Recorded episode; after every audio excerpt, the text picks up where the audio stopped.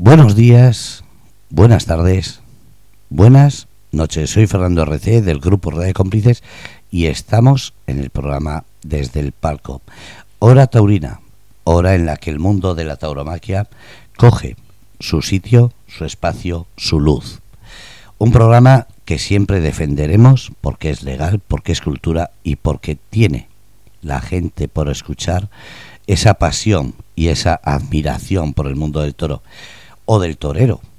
El caso es que es un programa que siempre vamos a darle ahí el espacio y la justa notoriedad que se merece. Aunque otros intenten mm, ponerlo invisible o prohibirlo, nosotros seguiremos dando espacio mientras, como decimos, sea cultura, sea legal y sobre todo sea por todos los oyentes que en otros sitios no se lo han permitido. Así que, desde el palco, en Grupo de Cómplices, por Marcos Olombrada, todo tuyo. Hola Fernando, buenas tardes y buenas tardes a toda la gente que nos escucha. Eh, bueno, primero decir que hoy tenemos al, maestro Mono Jesús El Cid, que el, lunes pasado no le pudimos tener eh, porque estaba tentando y nosotros también tuvimos una serie de, de problemas técnicos y por eso estamos haciendo hoy la entrevista con él. Manuel Jesús, maestro, buenas tardes. Hola, buenas tardes. ¿Qué tal? ¿Cómo estamos? Eh, le pillamos camino de, casa volviendo de tentar. Sí, venimos de, en carretera, venimos de aquí de, de Chalamaña, aquí en lo de Sánchez Urbina, que hemos estado tentando unos machitos y vamos para atrás ya para casa. Muy bien, maestro. Ahora estos días, eh, bueno, este tiempo hasta que empieza la temporada es, es tiempo de, de, hacer campo. El otro día estuvo en lo, de, en lo del Parradejo ¿Cómo encara eh, la, preparación para esta temporada, maestro? Pues con muchísima ilusión, con muchas ganas de que llegue ya la temporada y, sobre todo de ponerte el traje de luces, ¿no? Que, todos estos entrenamientos y, estos días pues, previos a la temporada pues son con caras y miras al, comienzo de la, de la feria y, y estar lo más preparado posible y sobre todo pues cuando salga el toro pues que, por uno lo sea, ¿no? Bueno, que esté preparado y cuando salga pues, pues hacer lo que uno sepa y lo que uno pueda en ese momento. Pues pegarle 15 o 20 minutos a un toro y, que la gente disfrute contigo. Efectivamente, y sobre todo cuando uno llega a esas plazas en las que a todos nos gusta estar, como son Sevilla, Madrid, eh, Valencia, Nimes, esas plazas de, de, feria de primera, ¿no? Las ferias importantes que, si tiene ya importancia una, una feria de, un pueblo, porque todas las toda la fechas suman en esas plazas tan importantes, más aún, ¿no? Por la repercusión. Sí, hombre, claro que sí, hombre, son, plazas que te dan mucho, que te marcan mucho tu temporada y, hay que estar pues, al 100% y, y ya te digo, toda la preparación muchas veces poca porque las exigencias son máximas en este tipo de plazas y, como te he dicho antes, ¿no? que por uno no quede, ¿no? hay que estar preparado, mentalizado y sobre todo pues, con, los cinco sentidos puestos en, lo que se avecina, ¿no? que está ahí ya a la vuelta de la esquina. Efectivamente, maestro. ¿Este año le veremos en Sevilla? Si Dios quiere, sí. Si Dios quiere, sí. Ahí estaremos eh, ahora en la feria y, y, bueno, habrá alguna que otra corrida antes pero Sevilla seguro que sí, ¿no? Desgraciadamente en Madrid no voy a estar, pero bueno, ya iremos, si Dios quiere, más adelante, ¿no? Madrid seguirá estando ahí y seguiré estando preparado para cuando me llamen está ahí. Efectivamente, eso es como, como siempre decimos, ¿no? Madrid siempre está ahí esperando y cuando uno da motivos siempre en Madrid responde. Maestro, me gustaría preguntarle cómo, cómo fue esa reaparición el año pasado después de, ese, parón eh, que tuvo. ¿Cómo fue ese día en Sevilla, esa vuelta con esa corrida de Vitorino? Me imagino fue un cúmulo de sensaciones y de emociones impresionantes. Hombre, fue una tarde muy bonita, especial, porque después de cuatro años sin ponerme el traje de torear, reaparecer en Sevilla plaza tan importante y una feria tan buena y con una corrida de Victorino, ¿no? Tanta importancia, pues sí es verdad de que aunque uno eh, intente decir que, no lleva presión, que, que, va uno tranquilo y, todas esas cosas que se dicen cuando uno va a hacer el paseo en este tipo de plaza, eh, los nervios están, evidentemente, ¿no? Pero bueno, tenía confianza en mí mismo, sabía que, con nada que me ayudara al toro iba a estar bien y, así fue, ¿no? Una vuelta al ruedo, después de continuar al segundo toro y, sobre todo, pues, el cariño de la gente, ¿no? Que, siempre han estado ahí apoyando y empujando y Sevilla siempre ha estado ahí y la verdad que fue para mí una tarde muy bonita, muy especial, ¿no? Porque eh, demostré que, bueno, no vine a, pues, a echar la tarde fuera, sino vine a triunfar y vine a, competir con los grandes toreros que hay ahora mismo en Liza. Efectivamente, maestro. Yo me gustaría decirle, ahora que tengo hoy la oportunidad, ya que le tengo aquí conmigo, que a mí esa tarde de, su reaparición en Sevilla eh, me emocionó porque volví a ver a ese, a ese maestro Manuel Jesús el Cid que, que, todos conocíamos en su etapa antes de, decidir eh, retirarse por, un tiempo. Esa, esa mano izquierda que siempre se ha dicho que usted tenía de, tanta, tanta pureza, tanta clase y, y tanto mando, ¿no? me sorprendí y me emocionó porque vi ese, ese maestro que, cuando estaba en sus mejores épocas, no en su mejor momento, con, aquellas tardes tan buenas que, ha tenido a lo largo de todas las veces que ha venido a Madrid a San Isidro, ¿no? Para mí fue una sorpresa el, verle en ese, en ese nivel y, me, sorprendió gratamente y se lo quería, se lo quería decir hoy que le, que le tengo aquí personalmente. Pues muchísimas gracias. La verdad que, como te he dicho antes, iba muy preparado, iba mentalizado en, la tarde. Realmente era la única, la única tarde y la única corrida todo lo que tenía hecha, no tenía hecha más. Después de cinco o seis, no me acuerdo las corridas que tuve el año pasado, pero bueno, eh, no fueron muchas, pero sí intensas y, en todas dando, creo que, toques de atención e intentando estar a la altura de, de la tarde, de los toros que me tocaban y sobre todo disfrutándolo y mostrando a la gente de que de que mi toreo ha mejorado muchísimo, de que intenta coger pozo, de, de, coger pues a lo mejor es mi estilo de curarlo y saber que, el techo mío pues todavía está lejos por, por, llegar y, tengo muchas cosas evidentemente que mejorar y que pulir, pero bueno, ese día pues, fue para mí una tarde muy bonita porque también pude jugar tanto al primero como al segundo que le corté la oreja por el pito izquierdo, le pegué tres cuatro muy buenas y, volver a ver en Sevilla, pues emocionarse y conmigo pues fue muy bonito, fue, extraordinario. Y esos días pues evidentemente no te cambias por nadie, eres único y, bueno, fue una oreja de peso, pero para mí como si hubiese salido por la puerta pero Para mí fue una tarde redonda desde que me abrí con el capote en el primero hasta que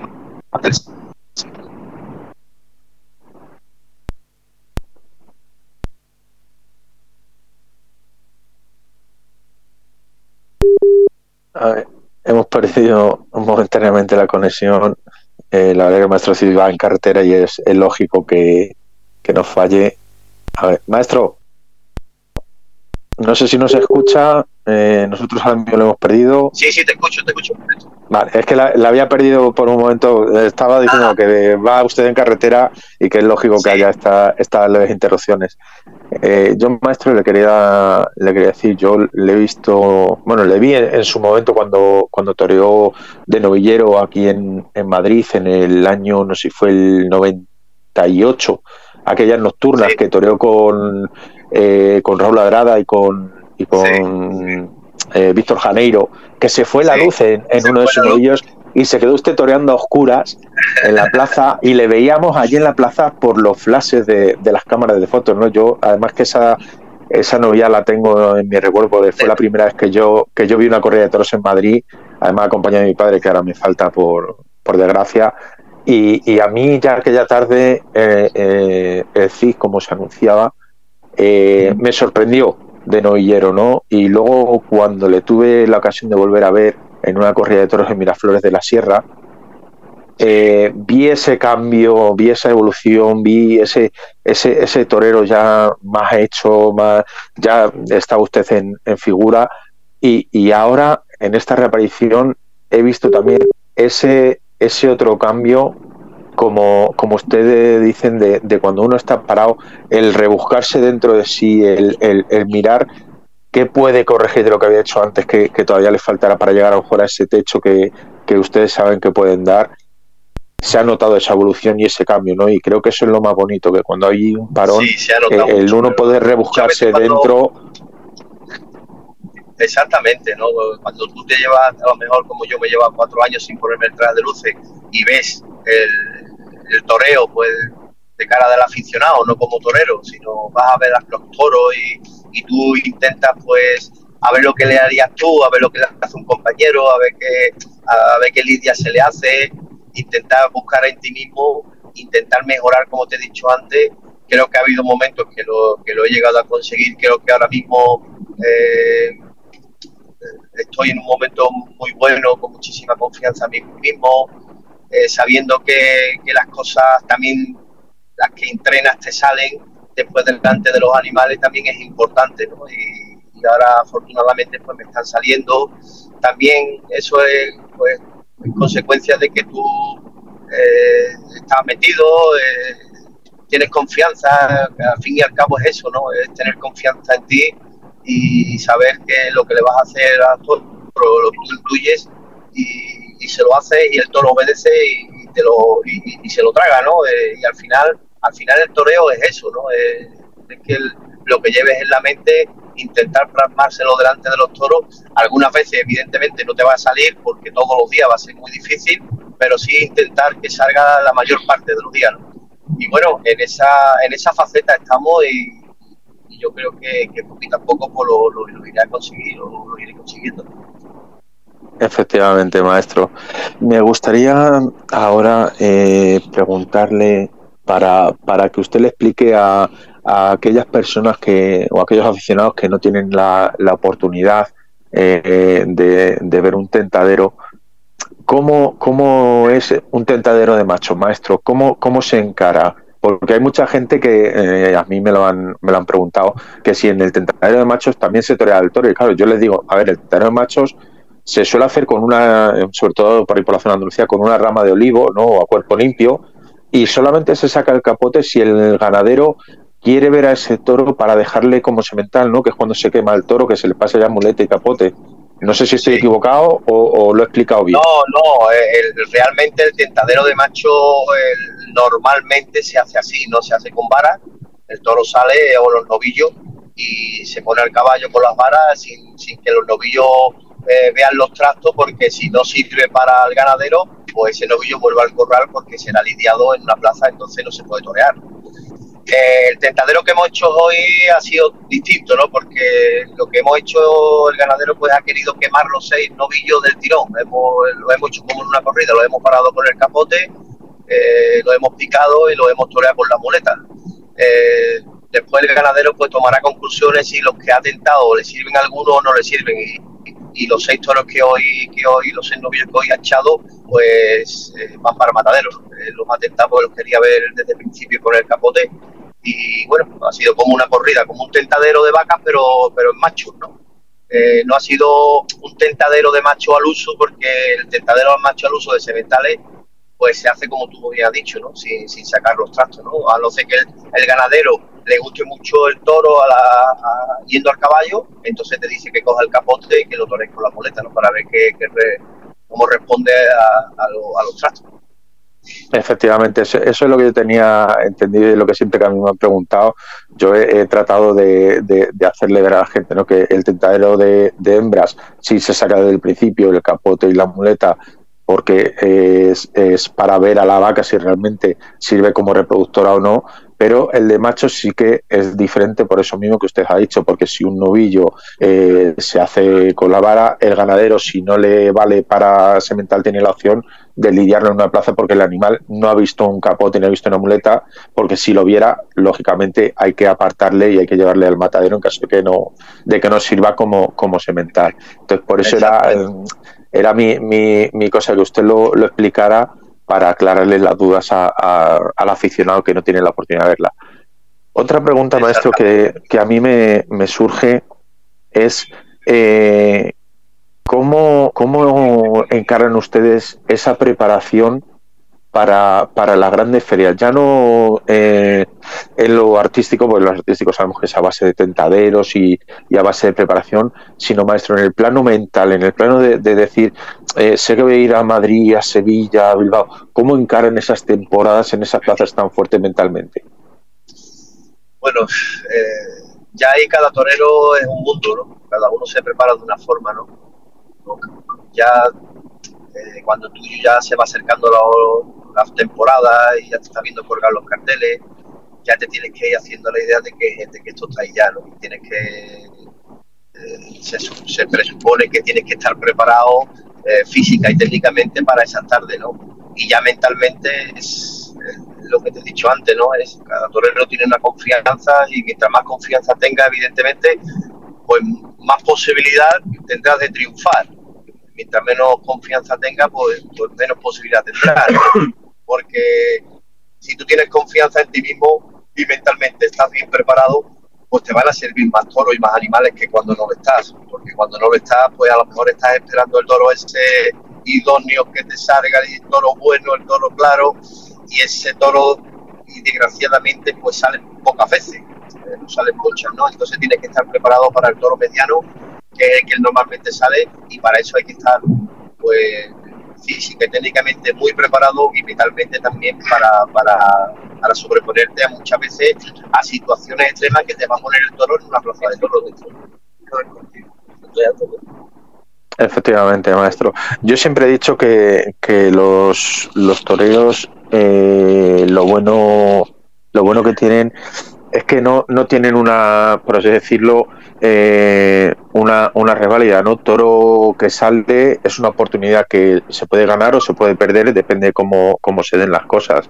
Y es muy importante siempre el estar preparado precisamente por lo que usted ha dicho, porque cuando sale el toro bueno, si a uno le pilla preparado, ese día lo disfruta y, se siente eh, eh, de una forma indescriptible, ¿no? Pero cuando sale un toro medio o un toro bajo, eh, aquí hay que hacer las cosas muy bien, con mucho cuidado, cuando uno está preparado se nota, ¿no? Y cuando sale ese toro que pide el carné, también se nota cuando uno está preparado y, tiene esa motivación de, que está psicológicamente bien preparado también, ¿no? Que es lo importante, cuando, que, cuando, que cuando sale el toro malo, por así decirlo, el toro, el toro complicado, el toro que pide los papeles, que uno no esté nunca por debajo del toro, sino que siempre esté por encima de ese toro para que no se le pueda achacar a él eh, el que el toro no, no se le haya sacado el partido necesario. Hombre, evidentemente cuando tú te sale ese tipo de toro es cuando verdaderamente te ves el nivel en el cual estás tú. Eh, que tú tengas un nivel de preparación óptimo y que tu mente esté bien. Y ahí el toro malo no es tan malo, el regular es bueno y el bueno es muy bueno, ¿sabes? Y, y, lo contrario, cuando tú no estás bien, pues el, toro bueno no es tan bueno, el toro regular lo ve malo y el malo pues, eh, pues se te monta encima, ¿no?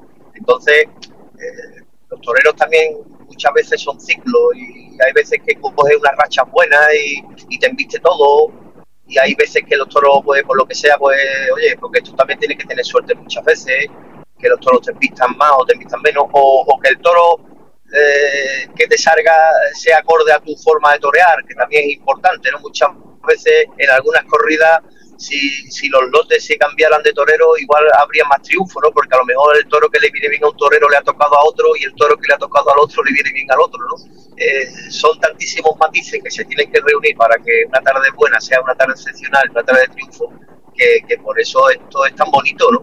Y, cuando aquello surge, pues hay que disfrutarlo como, como una cosa especial y una cosa única. Y, y, eso todo depende también pues del estado de ánimo del torero, de, de ver las virtudes en vez de los defectos y de mil cosas, ¿no? Y eso al fin y al cabo, eh, al final vamos a parar a lo mismo, ¿no? Eh, la confianza en la cual tú tengas en tu, en tu trato, en tu muleta, en tu capote y en ti mismo, ¿no? En poder eh, sobreponerte pues a las dificultades que el toro te está poniendo en, décimas de segundo, ¿no? Y intentar ir solucionando esos problemas y, esos problemas convertirlos en virtudes y que la gente pues, pues lo vea y, que te lo agradezcan, que es lo que los toreros cuando te pones un traje torear es lo que tú quieres, ¿no? El triunfar al final es que la gente te agradezca ese esfuerzo que tú has hecho ahí y que te lo reconozcan y, después a todo eso, después al final vienen las orejas, pues las orejas no vienen eh, no vienen solas, vienen a, consecuencia de, que se ha hecho las cosas bien y, de que te has, te sobrepuesto a todas esas dificultades que todo te ha presentado.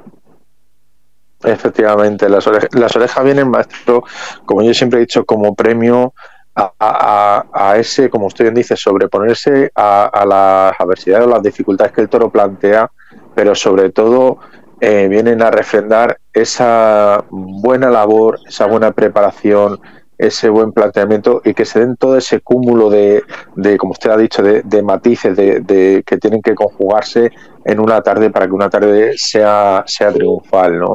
Yo siempre he dicho que no hay eh, arte más difícil que el toreo, que es la profesión más bonita, pero a la vez es la más dura y la más exigente, y sobre todo a los chavales que empiezan, yo es lo que siempre les digo cuando, cuando voy con ellos a torear, esta profesión es la más bonita, pero es la más dura, la más exigente, y siempre hay que dedicarle el 100% de tu alma, de tu, de tu preparación y, de tu cabeza, ¿no? Porque si uno está con la cabeza en mil sitios, cuando luego sale a la plaza se nota que no está centrado.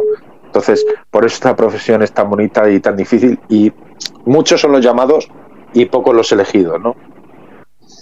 Hombre, evidentemente aquí esto, esta profesión es distinta a las demás por eso, ¿no?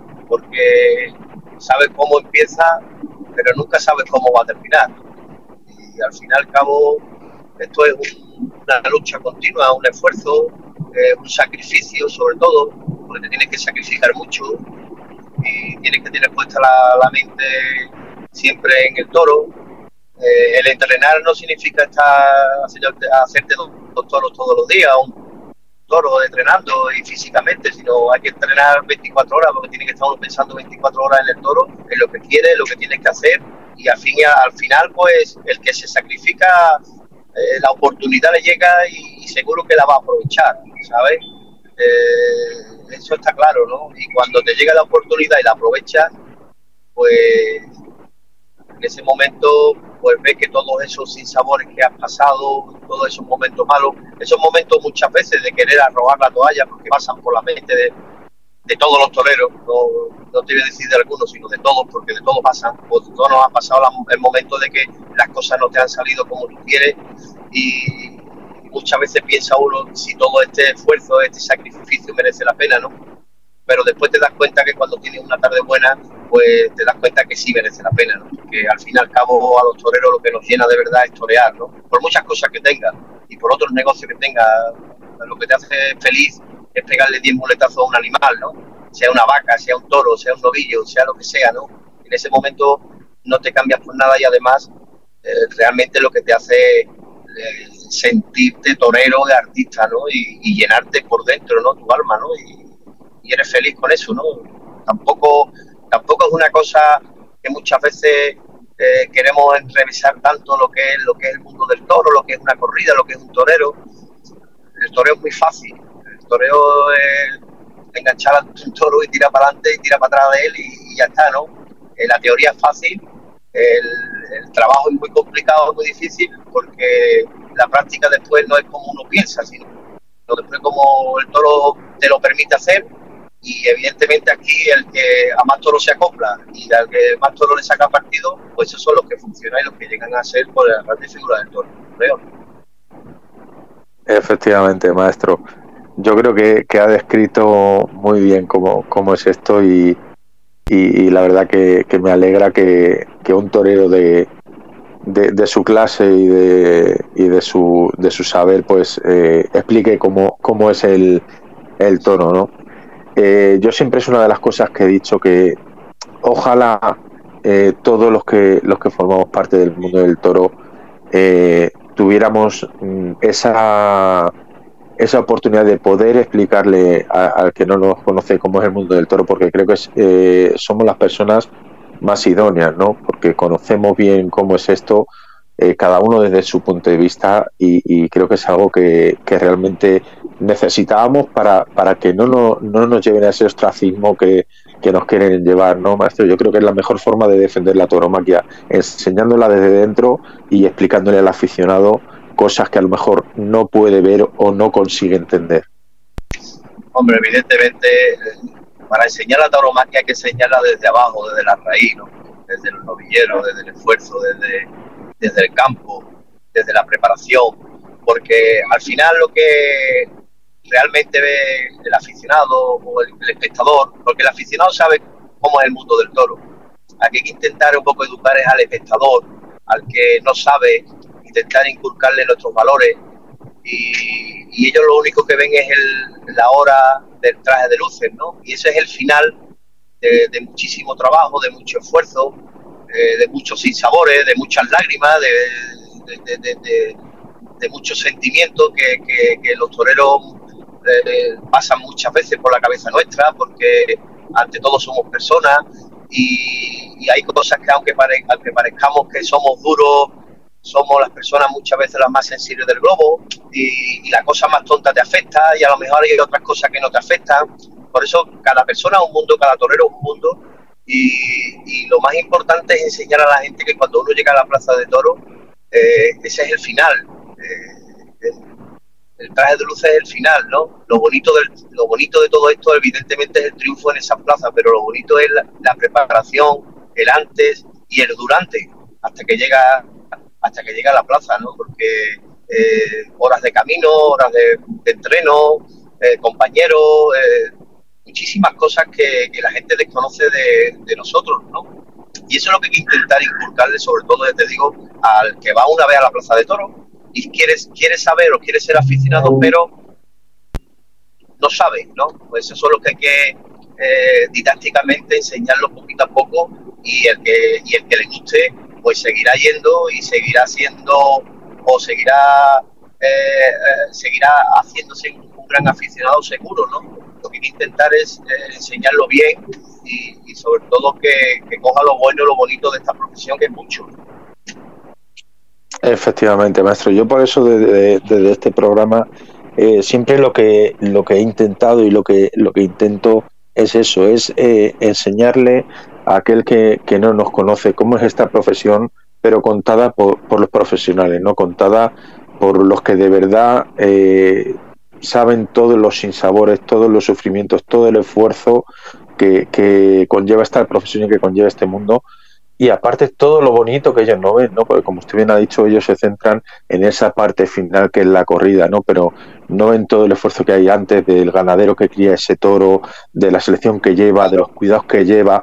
Entonces yo en este programa lo que intento es eso, extraerles a ustedes, eh, que para mí son, son mis compañeros, eh, y, entre todos que le enseñemos a esa persona que no sabe cómo es el mundo del toro, ¿no? Que todos, yo siempre lo he dicho, todos tienen cabida desde la máxima figura que pueda ser, por ejemplo, por, decir un nombre, eh, un Roca Rey, un Maestro Juli, hasta el novillero sin caballos que está empezando, ¿no? Creo que todos en, en, esta profesión tenemos cosas que aportar y que eso poquito, ese granito de arena que cada uno puede aportar, es un granito de arena con el que estamos enriqueciendo a una persona que no conoce nuestro mundo y que al final, si nosotros poquito a poco le enriquecemos con, contándole cómo es todo, al final podemos crear un gran aficionado y, hacer que esa persona se interese por este mundo, ¿no?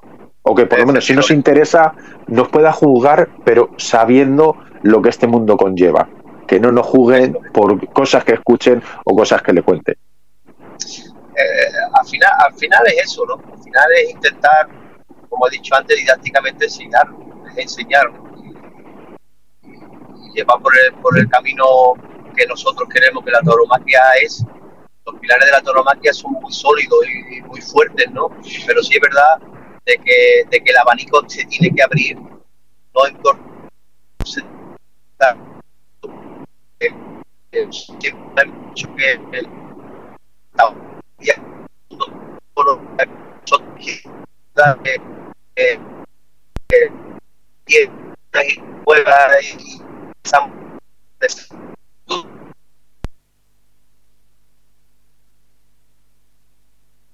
Sí, se está, se está, se está cortando ahora, no sé si es que está pasando el maestro por un sitio donde, donde no tiene buena, buena cobertura. ¿Se escucha? ahora sí, maestro. Es que le, estamos escuchando muy cortado por eso, porque no debía estar pasando por un tramo que no había muy buena señal y, le escuchábamos como a brinquitos. Es como a ver si conseguimos que haya mejor cobertura para que se escuche mejor, que me están diciendo en el chat, tanto en Facebook como en las redes, que es una pena porque es una entrevista que estábamos deseando tener y se está escuchando muy mal.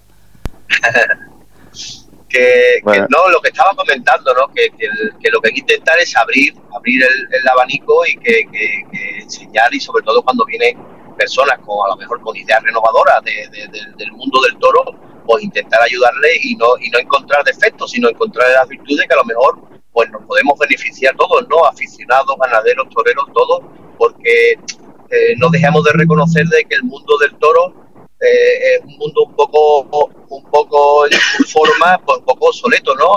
la tauromaquia ha avanzado poco desde que se hizo hasta, hasta, hasta ahora, ¿no? Eh, dos o tres siglos, pues, pues sigue siendo lo que es la lidia, sigue siendo la misma y la muerte del toro tiene que ser en la plaza, ¿no? Pero sí es verdad que hay muchas formas de organización, de, de, de mil cosas que a lo mejor para atraer a la gente, a, a, esos espectadores a lo mejor que están dudosos en ir o no ir, para, para traerlo, ¿no? Darles pues espectáculo de calidad, eh, darles eh, eh, cosas que, que, tengan interés para que cuando ellos se vayan de la plaza de toro vean que, que tienen ganas de volver.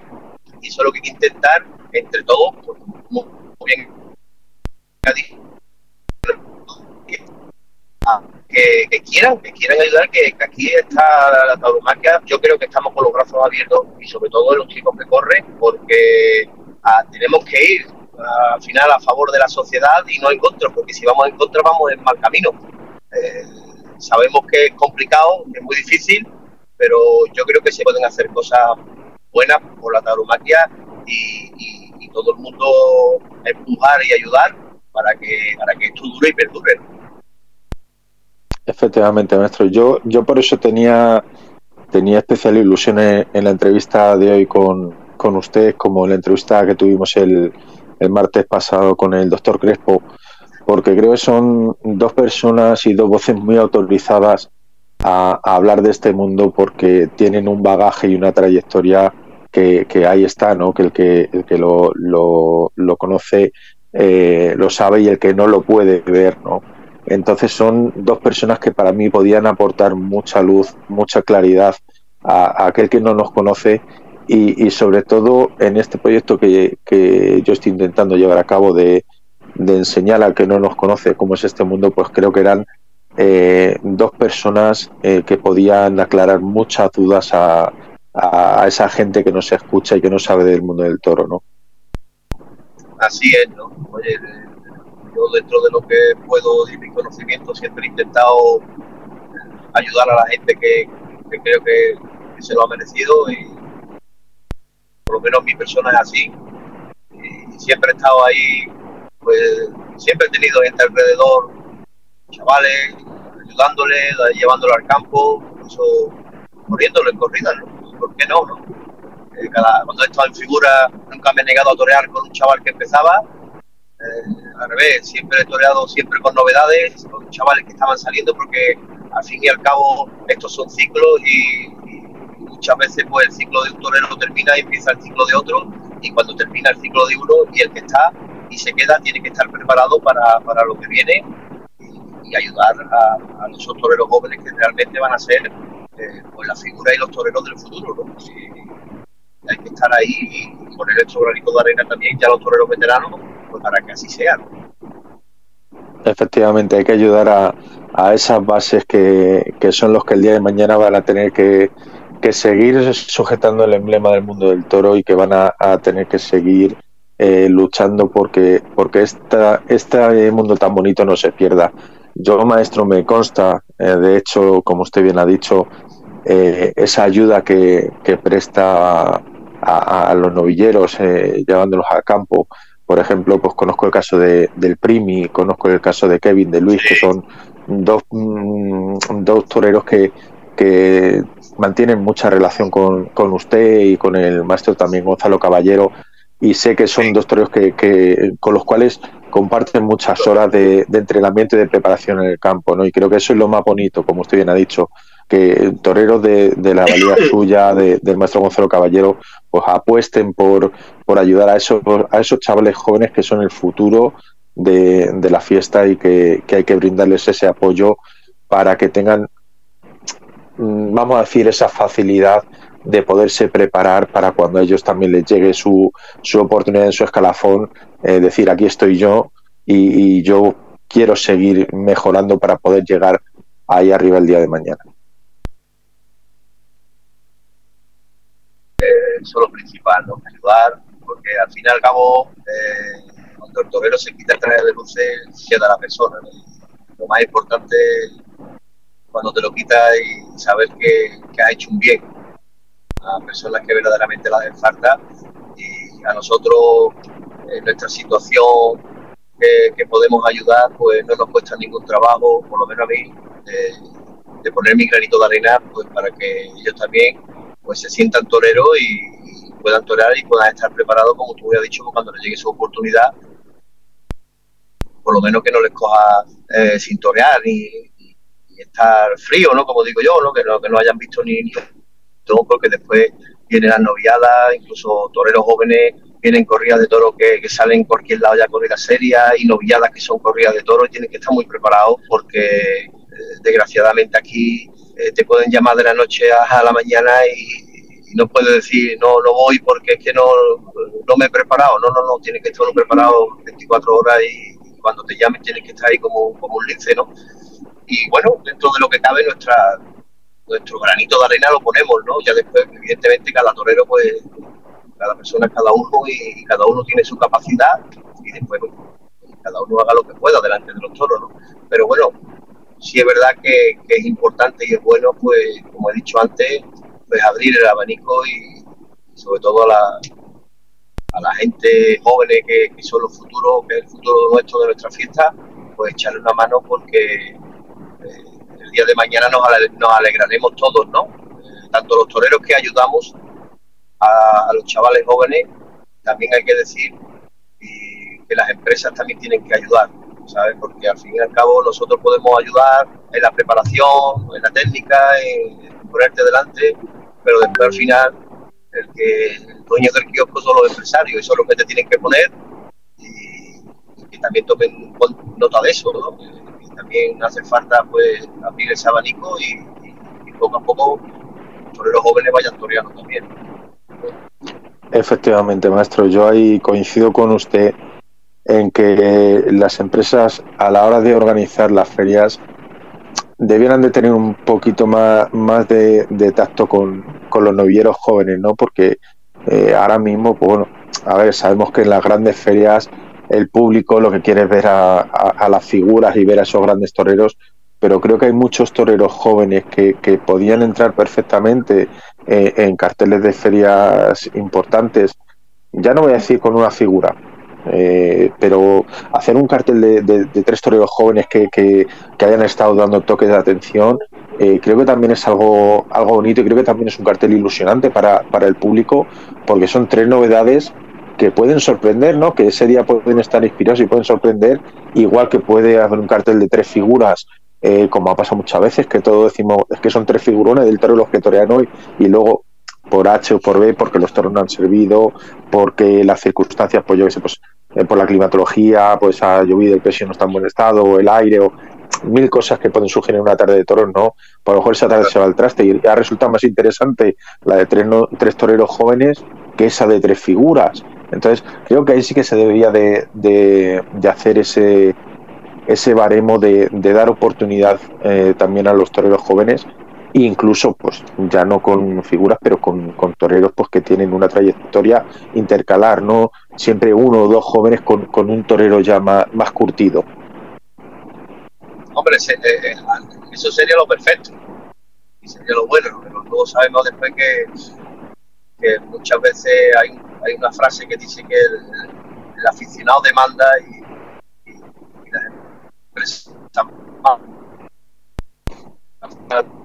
La palabra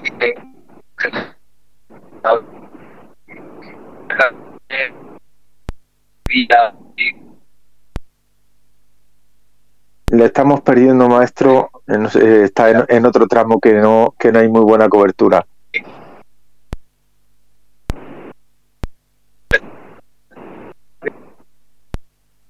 A ver, a ver ahí ahora, maestro, si le escuchamos mejor. ¿Ahora? ¿Ahora? sí, ahora sí, ahora sí le escucho mejor. no, que te, comentaba que, al final lo que mandan pues, pues, son las empresas, ¿no? Son ferias grandes como los Sevilla y Madrid, que son las ferias que a lo mejor pues se puede hacer ese tipo de carteles que tú estás diciendo, ¿no? Entonces hay que intentar pues, pues o intercalar o hacer carteles también con toreros jóvenes que tengan interés para, para el abono también y para, para el espectador y para el aficionado, ¿no? Porque no se puede hacer solamente una feria de, de 15 corridas o 20 corridas con, con cuatro corridas, con cuatro toreros, perdón, cuatro figuras o cinco figuras, ¿no?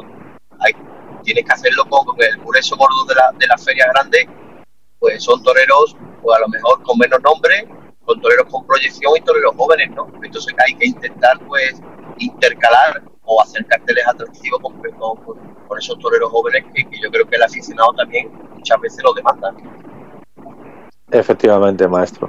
Eh, es como, como usted ha dicho, sería lo, lo, ideal esos carteles que hemos comentado, pero bueno, eh, la, la, realidad es otra y, y, como usted ha dicho, al final las empresas son las que, las que tienen que dar ese paso y el público demanda unos carteles y bueno, pues ojalá esto sí se le pueda dar esa vuelta de, tuerca y, y, se abra un poquito más ese abanico porque creo que hay muchos toreros jóvenes que, que son muy, eh, muy válidos y que que pueden aportar muchas cosas bonitas.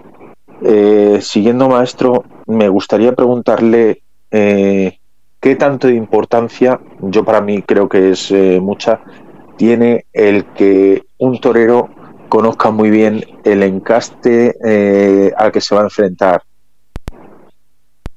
Hombre, pues, pues tiene muchísima importancia. Evidentemente tú como profesional y como torero debes de conocer todo tipo de encaste y todo tipo de embestida. ¿no? Después te acoplarás mejor a un tipo de embestida y a un tipo de encaste que a otro, según la forma tuya de torear.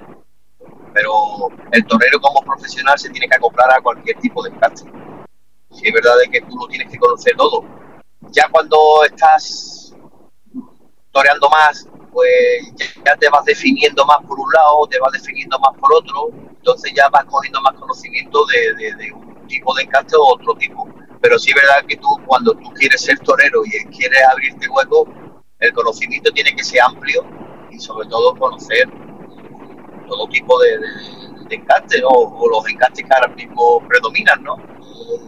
Santa Coloma Satillo, Bangladesh, no sé, Gijona un poco, pues, tampoco hay mucho, pero tampoco hay mucha diversidad de encastes que hay que aprender. Pero por eso te digo que tú tienes que estar preparado para lo que hay ahora mismo pues, en la cabaña brava, ¿no? Sí es verdad que después los encastes para D, que es la mayoría, pues cada ganadero le, pone su personalidad y, cada, cada ganadería viste de una forma distinta, aun siendo del mismo encaste o te tiene que acoplar a él también, ¿no? Después ya te he dicho, eh, cuando tú ya estás orando más asiduamente, pues ya te vas definiendo más hacia un lado, te vas definiendo más hacia otro. Efectivamente, maestro. Yo ahí siempre, siempre he dicho que, que es muy importante eh, saber eh, el encaste al, que te vas a enfrentar, porque precisamente conociendo el encaste que te vas a enfrentar, sabes eh, qué dificultades, por así decirlo, te puede, te puede plantear, ¿no? Porque como todos sabemos y, y, de hecho ahí está la hemeroteca, el toro de, de Santa Coloma eh, es de una forma, no te permite de salida a lo mejor torearle a la Verónica como te puede permitir un toro de Domé. Eh, el toro de, Núñez sabemos que es más frío de salida y hasta mitad de, de, la, del tercio de banderillas, por ejemplo, cuando pasa ya el caballo es cuando se empieza a calentar si, si ese toro realmente tiene esa casta, ¿no? De ir hacia adelante, romper hacia adelante. Entonces, yo siempre lo he dicho que de ahí la importancia de conocer los encastes, ¿no? Porque sabiendo uno el encaste que se va a enfrentar, sabe más o menos qué dificultades le puede plantear el toro y a raíz de cuándo ese toro puede romper, ¿no? Hombre, evidentemente cada, cada tiene, tiene, un, tiene un matiz particular y diferente uno a otro. Eh, como tú me habías dicho, hay encastes que te dejan torear con el capote de salida mejor, otros que no, otros que tienes que ir haciéndolo, otros que sabes que son de último tercio, de muleta. Entonces tienes que, tienes que intentar ir acoplándote a él conforme se va desarrollando la lidia, ¿no? Pero sí es verdad que el conocimiento lo debe de tener. Eh, al final, ¿quién es la figura del toreo? Pues el que, el que más toro le sirve y el que más capacidad tiene delante de ellos, ¿no? Eh, sea el encaste que sea. Pues hay toreros que se, que se eh, especializan más en unos que en otros. Pero sí es verdad de que aquí cuando tú te quieres ser torero, lo que quieres pues ser figura. Y para ser figura tienes que tener un conocimiento brutal de, la camaña brava y de cómo viste uno y cómo viste otro. Efectivamente, maestro. Eh, yo a mí me gustaría, maestro, plantearle, se ha planteado el maestro Cid Mm, torear alguna corrida de, encaste eh, de gavillar, de los denominados patas blancas? Eh, no me lo he propuesto nunca porque ahora mismo el único que lo tiene es Vitorino creo que tampoco lo tiene ya porque ya lo tiene multiplicado con lo suyo y con lo de Garachi. Entonces, realmente Vega Villar puro creo que queda muy poco o, nada, ¿sabes? Hmm. Eh, a no ser que lo de Barcial puede ser, pero claro, tú puedes matar una corrida de toro de Barcial o puedes matar un pata blanca, un Monteviejo. ¿Qué es lo que pasa?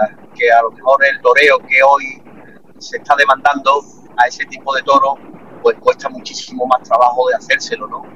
Entonces sería otro tipo de lidia, otro tipo de toreo, que igual el buen aficionado te lo agradece, pero igual habrá otros que, no lo sepan ver, ¿no? Porque hoy en día el aficionado, pues estamos acostumbrados a que el toro se arranque, que le pegue 20 muletazos por debajo de la pala del pitón, y que no te enganche, y ese tipo de encaste pues cuesta muchísimo más trabajo porque le cuesta más trabajo de pillar, le cuesta más trabajo a lo mejor de tirar hacia adelante, y es, otro tipo de lidia, otro tipo de lidia que, que como te he dicho, pues habrá gente que te lo, que te lo sepan ver y, habrá mucha gente que, no lo sepan ver, ¿no? Que igual te dicen que, pues, que, no ha estado bien con el toro, que no le ha hecho la mano abajo porque no se le puede echar.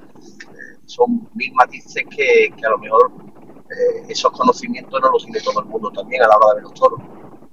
Efectivamente, ese, ese, ese tipo de apuesta, por, ejemplo, le encajaría más a, al aficionado eh, torista, ¿no? al aficionado que conoce más esas ganaderías y que, y que demanda esa variedad de encastes, ¿no? que, que al aficionado que, que mm, ya no vamos a decir que no le guste ese tipo de encastes, le gusta como aficionado, pero él prefiere ver eh, con otro tipo de toro que permita otro tipo de, de, lidia que es la que se demanda hoy en día, que es esa lidia más profunda, más de encaje, más de embestidas largas, de, muletazos largos y despacitos, ¿no? Eh, por eso ha sido el hacerle esa, pregunta, porque sí que es verdad que, eh, el buen aficionado, como usted ha dicho, está habido, pues eso, pues de ver también a, toreros ya consagrados con, otro otro tipo de, de, encastes y, cuando se, se, hacen esas apuestas, pues yo creo que también el público responde, ¿no? que la vara de, medir tiene que ser diferente es lógico porque es un, encaste que no permite, eh, como los encastes que habitualmente se torean, pues ese tipo de, de faenas profundas, de enganchar adelante, llevarla hasta atrás eh, y romperse y desmayarse con él, ¿no? Pero que si sale un, toro bueno de ese, de ese encaste, también eh, es algo que se disfruta y que, que es muy bonito de ver, ¿no? Claro, y además que, que, salen, ¿no? A las pruebas nos repetimos, ¿no? El año pasado lleva dos años lidiándose en Salamanca, la de la de Paco Galache, que Caste Vega Villar. Eh, Galache tiene, tiene, tiene parte Vega Villar y, ha, sido, pues, dos años, pues, creo que ha sido la triunfadora de, de Salamanca y le han vestido toros, ¿no?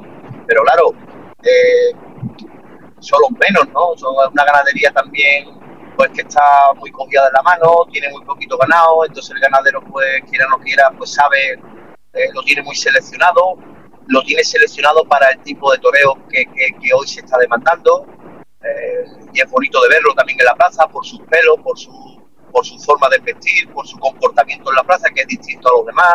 Eh, eso es bonito también de verlo, ¿no? Lo que pasa es que eh, quitando, como he dicho antes, quitando a lo mejor, eh, se me ha venido la mente ahora Garache, pues creo que pocas las zonas ganaderías que ahora mismo pues, están en, las grandes ferias como ha estado el Garache en estos últimos años, sobre todo en Salamanca y, también una corrida que le dio en Santander me parece que también salió buena, pero son tipos de toros a lo mejor que para Madrid pues no sirven, ¿no? Porque son toros más, más terciados, son toros que, tienen caja pero no tienen cara.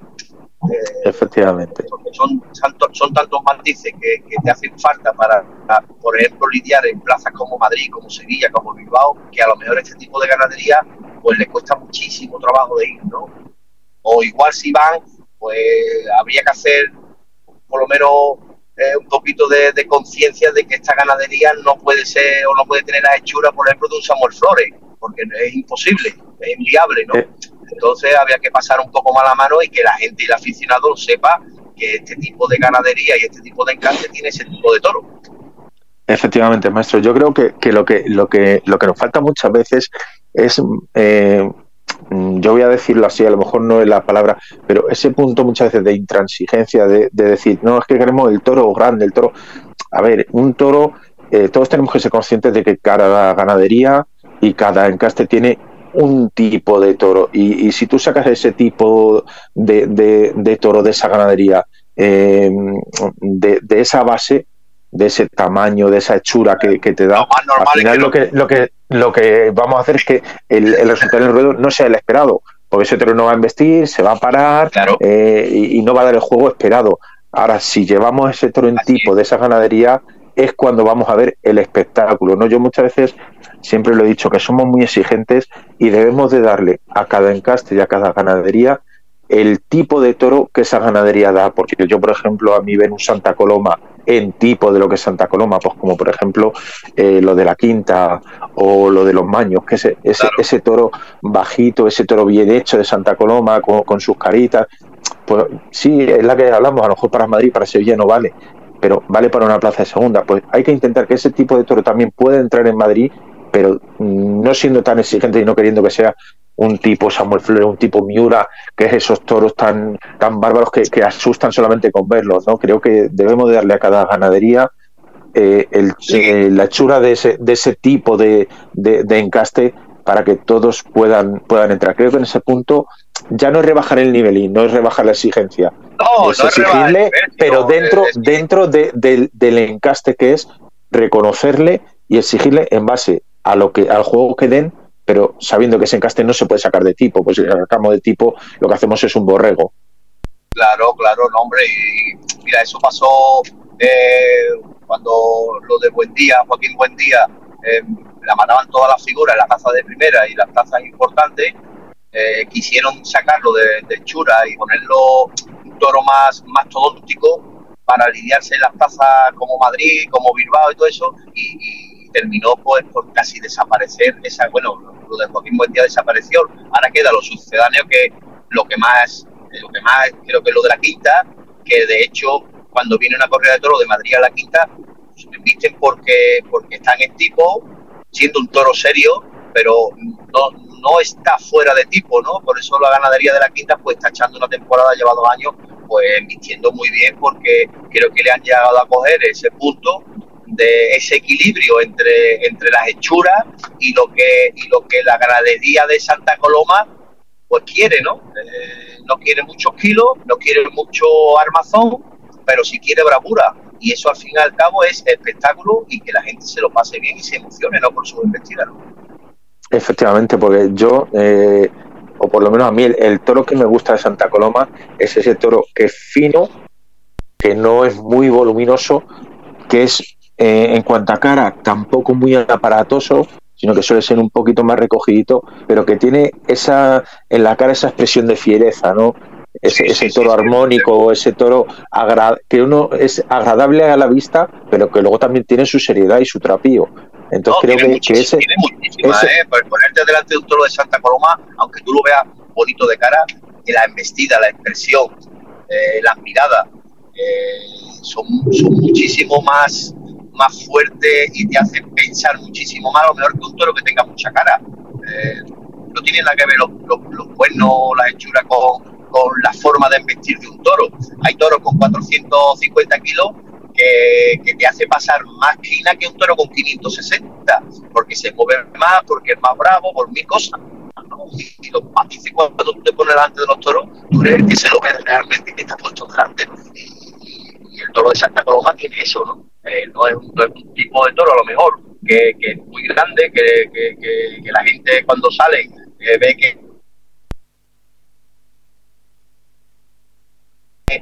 algo especial que no lo tienen otros, ¿sabes? Y él ha investida, pasa lo mismo que con Saltillo, ¿no? Con Vitorino, con, Adolfo, que son tipos de toros eh, que han llegado a conseguir eh, bajarle un poco el volumen y, y, creo que Vitorino y Adolfo este año pasado han echado una cama muy buena. Vitorino creo que ha sido una de las, yo de las que conozco y yo le he matado unos cuantos, creo que ha sido una de las mejores camadas que he visto de Vitorino desde, desde el año 2000 para acá, vamos el año pasado fue una camada tremenda, ¿no? ¿Y por qué? Pues porque ha buscado el equilibrio entre hechura, bravura eh, y trapío. Y, por eso están invirtiendo más, ¿no? Y además invirtiendo, invirtiendo bien, invirtiendo para el toreo que hoy se está demandando, ¿no? Que ya es muy difícil que un toro de Victorino pues, pues, pues dure lo que está durando y eso es gracias a la selección, a la bravura y, sobre todo, pues, he dicho, el equilibrio que Victorino ha cogido en su ganadería. Efectivamente, maestro. Bueno, ya para, para, ir despidiendo, que ya se nos va echando la hora, yo me, tiraría más tiempo hablando con usted, maestro. De todas formas, eh, le voy a emplazar a que en otra ocasión, pues ya para final de temporada, que ya esté usted más tranquilo, podamos hablar otra vez con usted y podamos tener otra vez con usted, porque eh, creo que tiene todavía muchas cosas que, que, decir y que contar. Me gustaría cerrar, maestro, eh, hablando de, del maestro Manuel Jesús El Cid en el plano personal, como, como hemos dicho antes, cómo es el maestro Cid como persona, qué, qué aficiones tiene, cómo, cómo busca esa desconexión de, con el mundo del toro y, y, y, cómo es ese, ese día a día sin el toro. Bueno, pues igual yo soy el menos indicado para decir cómo soy yo, pero yo creo que, bueno, una persona normal y corriente. ¿eh? cuando intento desconectar, pues mi familia, mi gente, mis aficiones, pues monto bicicleta, hago deporte y, entrenar, porque al final y al cabo desconecto pues entrenando porque es lo que me gusta y es lo que me llena y, no me cuesta trabajo, ¿no? Pero en el día a día, pues una persona normal y corriente, ¿no? Una cervecita con mis amigos también de vez en cuando, que también hay que tomársela, ¿sabes? Charlar de toro, de lo que venga, ¿no? También, ¿no? Pues tampoco hay que ser, eh, no sé, un un ser extraño o extraterrestre, porque tampoco hay que serlo, ¿no? Sino aquí lo más normal y lo más, lo, lo, más natural es ser natural y ser normal, que muchas veces es complicado y es difícil, pero eso es lo fácil, ¿no? Como digo yo, ¿no? Por lo menos para mí. El, cambiar ahora lo veo una gilipollez porque no he cambiado nunca y no lo voy a hacer ahora, ¿no? Pero bueno, cada uno es cada uno y con tus defectos y tus virtudes, pues habrá gente que te aprecie y te quieran y habrá gente pues, que, tenga tus detractores, porque eso es así. Bueno, hay que quererlos a todo el mundo porque tan buenos son los amigos que tienes al lado que te apoyan como los detractores que muchas veces son los que te obligan a mejorar día a día. Efectivamente, maestro. Bueno, pues yo simplemente eh, agradecerle, maestro, que haya estado hoy aquí conmigo, agradecerle esta charla que con, con sus matices de, eso, ese, pérdida de sonido que hemos tenido en algunos momentos, eh, espero pues que, el que nos haya escuchado la haya podido disfrutar y, darle las gracias de nuevo por, por, haber estado aquí, por haberme dedicado este tiempo de, de su preparación para poder hablar con nosotros. Y como le he dicho, eh, si yo ya eh, al maestro Cid le tenía mucho aprecio y mucho cariño por, por el pedazo profesional que es eh, como persona, un chavo maestro. Muchísimas gracias a ti a todos, a todos los que nos están escuchando y un abrazo muy fuerte y esperemos vernos en muchas plazas este año. Esperemos que sí, maestro. Un abrazo muy fuerte. Un abrazo. Bueno, Fernando, pues hasta aquí hemos llegado hoy. Pues muchísimas gracias a los dos, no solamente por la gran entrevista, la gran charla, se nota ese cariño y ese respeto de ambos, uno por el respeto a los medios de comunicación y el otro eh, por la pasión y el cariño, el respeto a un matador de toros de esta, de esta talla. Así que espero vernos en alguna de las plazas o en alguna de las mesas de, de toros que crearemos en distintos puntos de España. De verdad, maestro y gracias a ti, eh, Marcos, por lo bien que lo haces y la gente que traes es una maravilla. Gracias a los dos. Muchísimas gracias. Buenas tardes. Muchas gracias a ti, Fernando. Yo, como te he dicho, siempre intento en las posibilidades y de los contactos que tengo, pues eh, traer a gente que, que, pueda aportar cosas buenas a, a aquellos que nos escuchan. Lo dicho, gracias y un abrazo. Un abrazo. Bueno, pues habéis escuchado Marcos Olombrada, director y presentador de este programa desde el palco aquí en Grupo de Cómplices, todos los lunes y martes. Hoy era un programa especial por haber eh, coincidido Fitur y una serie de, de problemas de logística, pero lunes y martes 6 de la tarde, hora torera.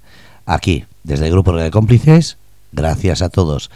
Y simplemente saludar a Feli, a Thais y a todos los que estaban ahí escuchando, que siempre lo digo, Escuchar se agradece, pero participar en el chat o participar en el Facebook hace que el torero pueda responder a alguna de vuestras preguntas. Ahí estaba Eva en el chat también, así que como digo, participar en el chat y así a última hora podemos crear una serie de preguntas o saludos que le podéis mandar. Gracias a todos desde el Grupo de Cómplices.